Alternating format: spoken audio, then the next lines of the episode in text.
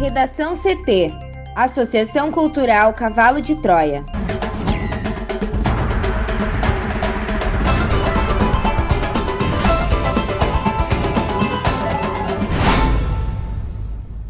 Agora, no Redação CT. Câmara deve apresentar parecer final sobre impeachment de Marquesana terça-feira. Fortunati não vai oficializar junto ao TRE de existência à Prefeitura de Porto Alegre. Voluntário da Coronavac morto tinha sedativos e álcool no sangue, diz laudo. Depois da Europa, Estados Unidos volta às restrições sanitárias pela Covid-19.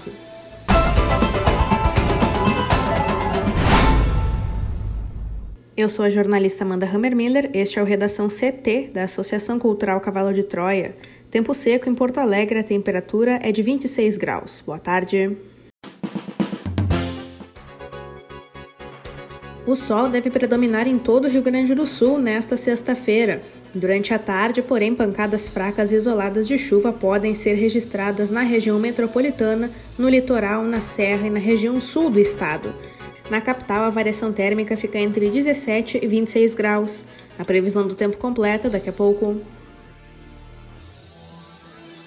Neste domingo, cerca de 148 milhões de brasileiros vão às urnas em 26 estados para escolher prefeitos, vice-prefeitos e vereadores para os próximos quatro anos. Em razão da pandemia de coronavírus, o calendário eleitoral foi modificado.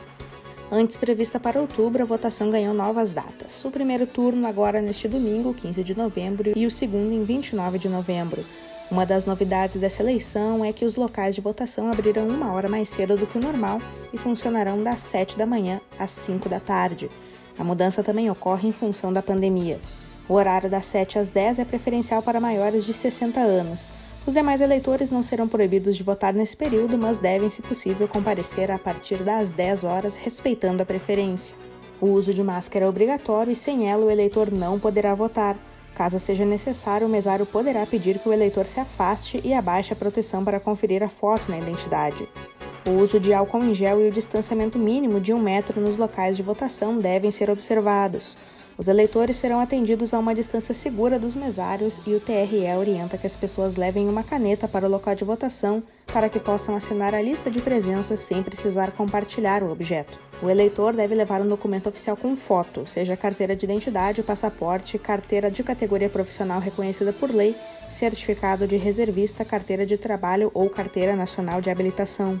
O TSE orienta que as pessoas levem também o título de eleitor, já que nele constam informações sobre a zona e a sessão eleitoral.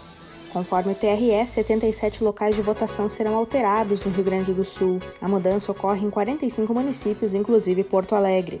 Para consultar o seu local de votação, é possível entrar no site do tribunal ou baixar o aplicativo e-título. As informações também podem ser solicitadas pelo telefone 148. Câmara deve apresentar parecer final sobre impeachment de Marquesana terça-feira. Mais detalhes com a repórter Juliana Preto. A comissão processante da Câmara Municipal de Porto Alegre projeta apresentar na próxima terça-feira, dois dias depois da realização do primeiro turno, o relatório final sobre o processo de impeachment do prefeito Nelson Marquesan Júnior.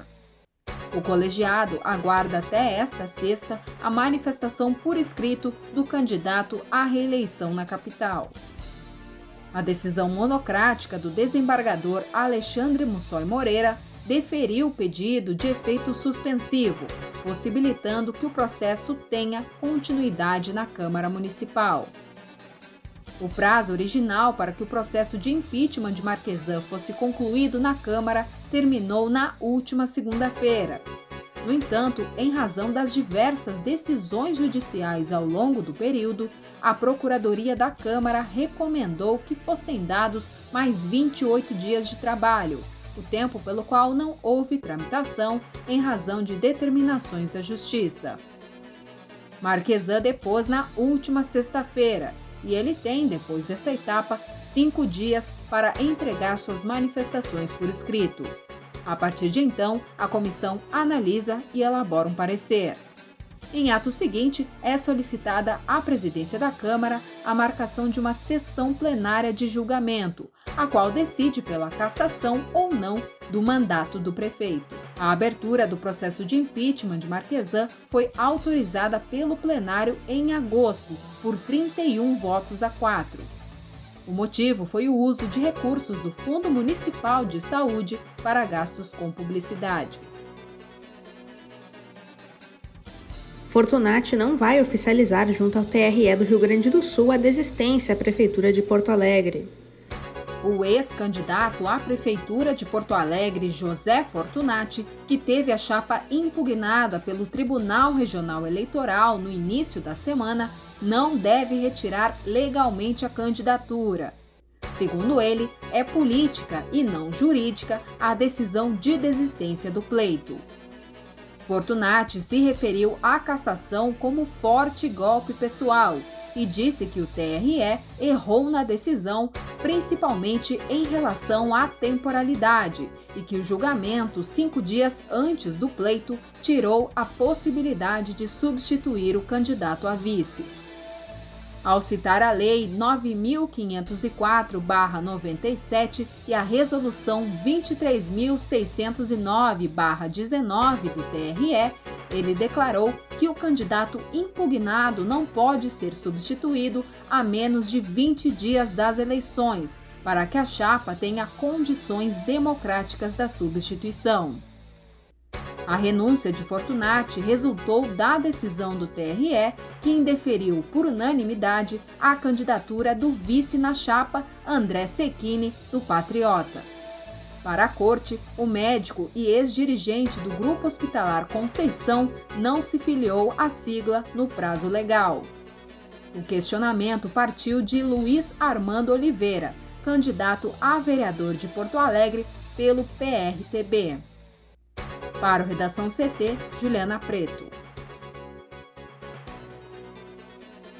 Voluntário da Coronavac morto tinha sedativos e álcool no sangue, diz laudo. Juliana. Laudos do IML e do Instituto de Criminalística apontam que o voluntário de 32 anos que participava das pesquisas da Coronavac morreu por consequência de uma intoxicação por agentes químicos. Foi verificada a presença de opioides, sedativos e álcool no sangue da vítima. O caso foi citado pela Anvisa ao interromper as pesquisas da vacina contra a Covid-19 desenvolvida pelo Instituto Butantan em parceria com o laboratório chinês Sinovac no começo desta semana. Na ocasião, autoridades de saúde do governo de São Paulo afirmaram que a morte não tinha relação com os testes da Coronavac ou com a Covid-19. A Anvisa autorizou na quarta-feira a retomada dos testes com a Coronavac. Os estudos tinham sido suspensos por determinação da agência na noite de segunda-feira por causa do registro de um evento adverso grave. O órgão deu explicações na terça-feira sobre a morte do voluntário que fazia parte dos testes do candidato a imunizante. O diretor-presidente da agência reguladora, Antônio Barra Torres, disse que a decisão de interromper os testes foi técnica e motivada pelos dados incompletos e insuficientes enviados pelo Instituto Butantan sobre o caso. Mas o governo de São Paulo negou relação da morte com a vacina. Em nota emitida na quarta, a Anvisa disse que a suspensão está prevista em estudos deste tipo e atendeu protocolos previstos. Para Dimas Covas, diretor do Instituto Butantan, a autorização para a retomada dos testes foi uma excelente notícia. A Coronavac está na fase 3 de testes, que é a última para comprovar sua eficácia. Nesta fase, os voluntários são divididos em dois grupos. Um recebe a vacina e o outro placebo, que é uma substância sem efeito. Dados divulgados pelo Ministério da Saúde nesta quinta-feira mostram que o Brasil teve, nas últimas 24 horas, 908 novas mortes por Covid-19, além de 33.207 infecções confirmadas. Com a atualização, o país chega ao total de 164.281 óbitos nesta pandemia. Os casos acumulados somam 5.779.383, sendo que mais de 5 milhões de pacientes já se recuperaram da doença. Os números referentes ao estado do Paraná não foram transmitidos neste boletim devido a problemas técnicos. São Paulo, Rio de Janeiro e Ceará são os estados com maior número de mortes. A média de mortes nos últimos sete dias ficou em 357, a mais baixa desde 29 de abril. A média de novos casos por dia está em 23.866, a menor desde 3 de junho. Esses dados são influenciados por problemas técnicos que a pasta vem enfrentando desde o dia 5 de novembro. A taxa de letalidade da Covid-19 no Brasil se mantém em 2,8%. Já a mortalidade por 100 mil habitantes é de 78,2%. A cada 100 mil brasileiros, 2.750 já foram infectados pelo coronavírus desde o começo da pandemia, segundo os números de hoje. Estados e cidades norte-americanos começaram a incentivar seus moradores a ficar em casa diante do aumento de casos de Covid-19, mas o mosaico de medidas sanitárias se mantém diante da falta de uma gestão nacional por parte do governo de Donald Trump. Chicago pediu nesta quinta-feira seus 2,7 milhões de habitantes a permanecerem em casa, exceto para ir ao trabalho, à escola e para algumas atividades essenciais, uma medida recomendada, mas não coercitiva. Nos últimos dias, quatro estados, incluindo Nova York, determinaram que restaurantes e bares fechem às 22 horas. O novo coronavírus está fora de controle na maior parte dos Estados Unidos e os especialistas estão alarmados com a onda de mortes que se avizinha, em vista da quantidade sem precedentes de testes positivos registrados mais de 100 mil por dia uma incidência que se aproxima do que se vê na União Europeia. O número de pacientes hospitalizados com a Covid-19 está em seu nível mais alto no país desde o início da pandemia, de mais de 65 mil. O número de pacientes hospitalizados com a Covid-19 está em seu nível mais alto no país desde o início da pandemia. Os Estados Unidos têm atualmente 15 mil leitos hospitalares a mais ocupados por pacientes com o novo coronavírus do que nas eleições presidenciais de 3 de novembro. A mortalidade é particularmente alta no meio-oeste. Na Dakota do Norte, o governador autorizou enfermeiras e médicos que testaram positivos, mas não apresentaram sintomas, a continuar trabalhando em unidades dedicadas ao novo coronavírus. No Redação CT, agora a previsão do tempo com Juliana Preto. Nesta sexta-feira, o dia iniciou com tempo firme e predomínio de sol. À tarde, porém, Pancadas fracas e isoladas podem ser registradas na região metropolitana, no litoral, na serra e na região sul do estado, por conta de um sistema de baixa pressão atmosférica localizado no Oceano Atlântico que favorece a formação de nuvens carregadas sobre essas áreas. No restante do território gaúcho, o céu deve ficar aberto, sem chance de chuva.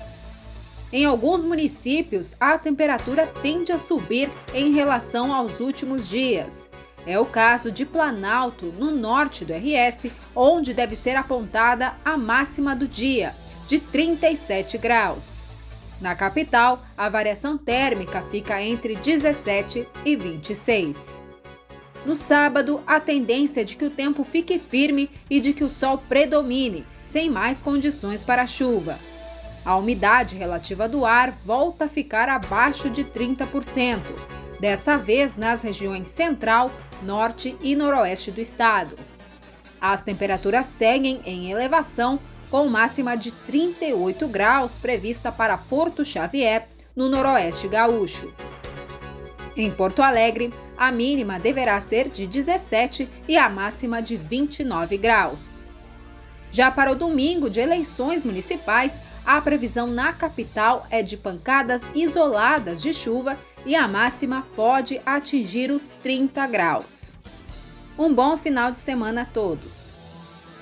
Obrigada, Juliana. Hoje estamos estreando o bloco de meio ambiente. Toda sexta-feira teremos aqui no Redação CT a coluna de Mariana Espíndola sobre o tema. Ouça a primeira a seguir. O Pampa, ou Campos Sulinos, é um bioma localizado no sul da América do Sul, sobretudo no Brasil, no Uruguai e na Argentina.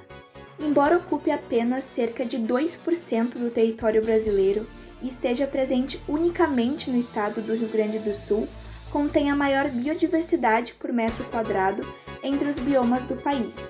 Segundo os pesquisadores da Universidade Federal do Rio Grande do Sul, há 57 espécies diferentes de plantas em apenas um metro quadrado de campo nativo.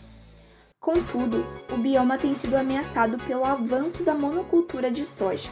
Só no primeiro semestre de 2020, o Instituto Nacional de Pesquisas Espaciais registrou aumento de 343% no índice de queimadas na região, o que gera preocupação quanto ao mantimento da biodiversidade do bioma e gera estiagem que resulta no baixo crescimento do pasto nativo.